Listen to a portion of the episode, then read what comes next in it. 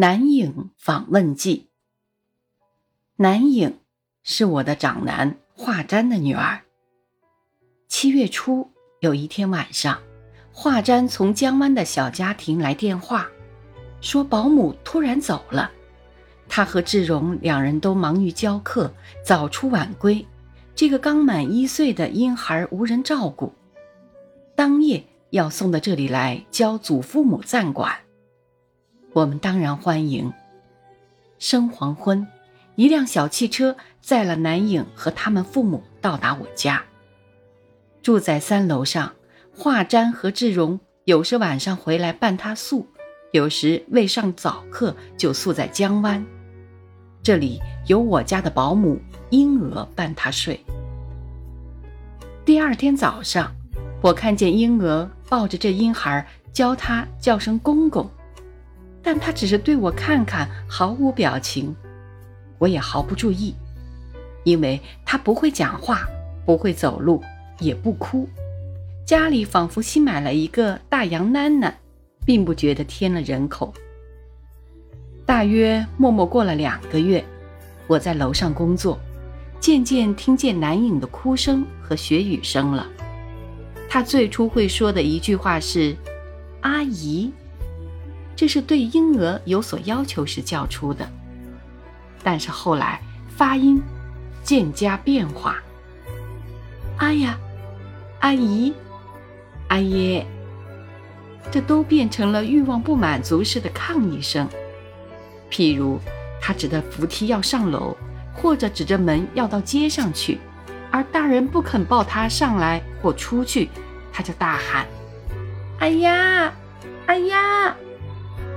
语气中仿佛表示：“哎呀，这一点要求也不答应我。”第二句话会说的是“公公”，然而也许是“哥哥”，就是鸡，因为阿姨常常抱他到外面去看邻家的鸡，他已经学会“哥哥”这句话。后来叫他叫公公，他不会发鼻音，也叫“哥哥”。大人们主观的认为他是叫公公，欢喜的宣传。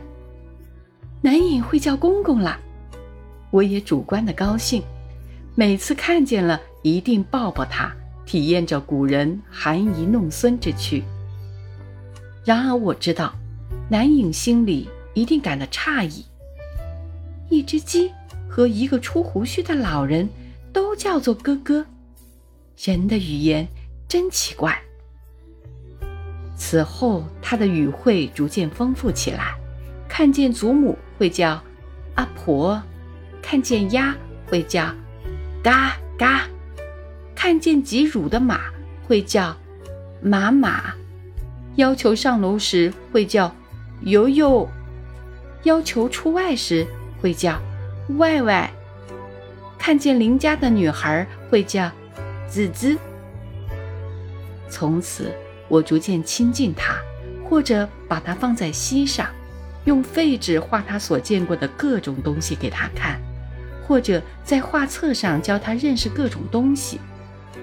他对平面形象相当敏感。如果一幅大画里藏着一只鸡或一只鸭，他会找出来，叫“哥哥”，“嘎嘎”。他要求很多，意见很多。然而，发声器官尚未发达，无法表达他的思想，只能用“嗯嗯”或哭来代替言语。有一次，他指着我案上的文具，连叫“嗯嗯”，我知道他是要那支花铅笔，就对他说：“要笔是不是？”他不嗯了，表示是。我就把花铅笔拿给他，同时教他说“笔”。他的嘴唇动动，笑笑，仿佛在说：“我原想说笔，可是我的嘴巴不听话呀。”在这期间，南影会自己走路了，起初扶着凳子或墙壁，后来完全独步了。同时要求越多，意见越多了。他欣赏我的手杖，称他为嘟嘟，因为他看见我常常拿着手杖上车子去开会，而车子叫嘟嘟，因此手杖也就叫嘟嘟。他要求我左手抱了他，右手拿着拐杖走路，更进一步要求我这样的上街去买花。这种事我不胜任，照理应该拒绝。然而我这时候自己已经化作了小孩，觉得这确有意思，就鼓足干劲儿，一手抱着孩子，一手拿着拐杖，走出里门，在人行道上慢慢的踱步。有一个路人向我注视了一会儿，笑问：“老伯伯，你抱得动吗？”我这才觉悟了我的姿态的奇特。凡拿手杖，总是无力担负自己的身体，所以叫手杖扶住的。可是现在我左手里却抱着一个十五六个月的小孩，这矛盾岂不可笑？他寄居我家一共五个多月。前两个多月像杨暖暖一样无声无息，可是后三个多月的智力迅速发达，眼见的由杨囡囡变成了一个人，一个全新的人，一切生活在他都是初次经验，一切人事在他都觉得新奇。记得《西青散记》的序言中说：“禹出生时，不夫天之乍明乍暗。”家人曰：“昼夜也。”怪夫人之诈有诈无。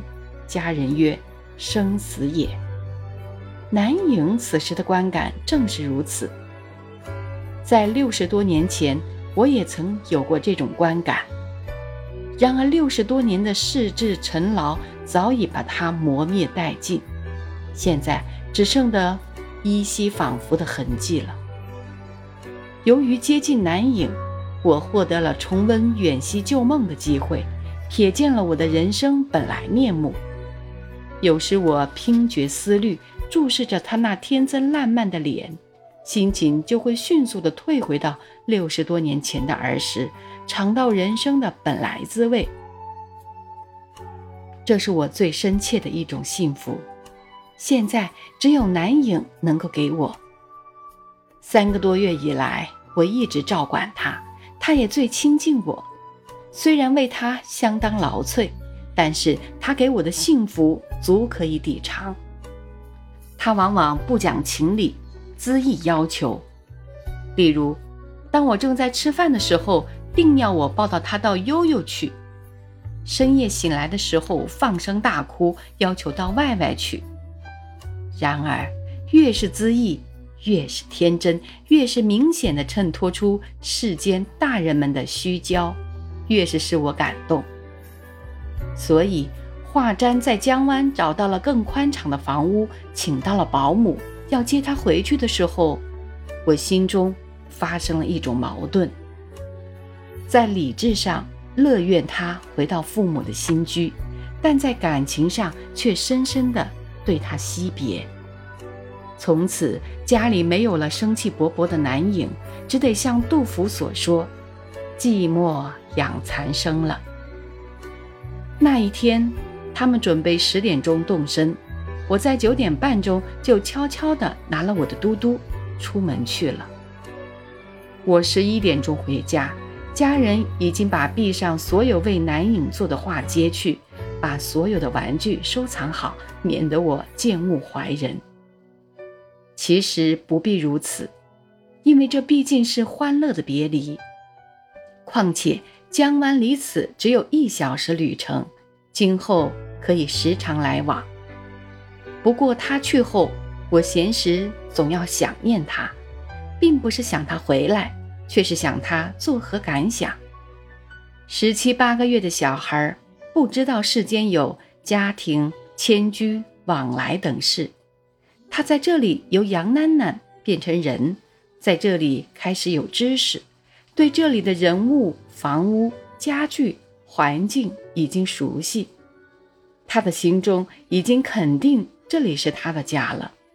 忽然，大人们用车子把他载到另一个地方，这地方除了过去晚上有时看到的父母之外，保姆、房屋、家具、环境都是陌生的。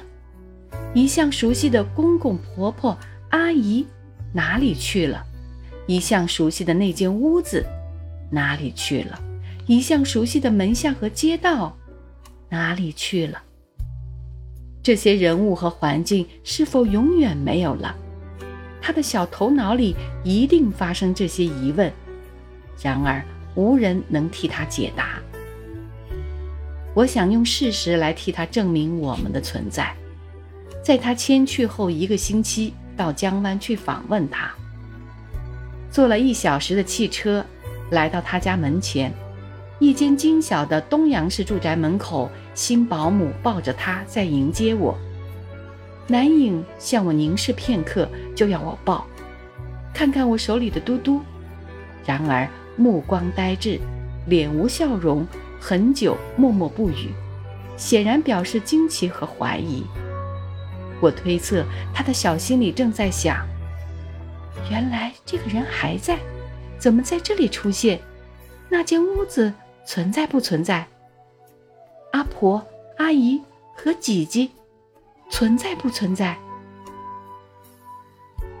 我要引起他回忆，故意对他说：“悠悠，公公，嘟嘟，外外，买花花。”他的目光更加呆滞了，表情更加严肃了，默默无言了很久。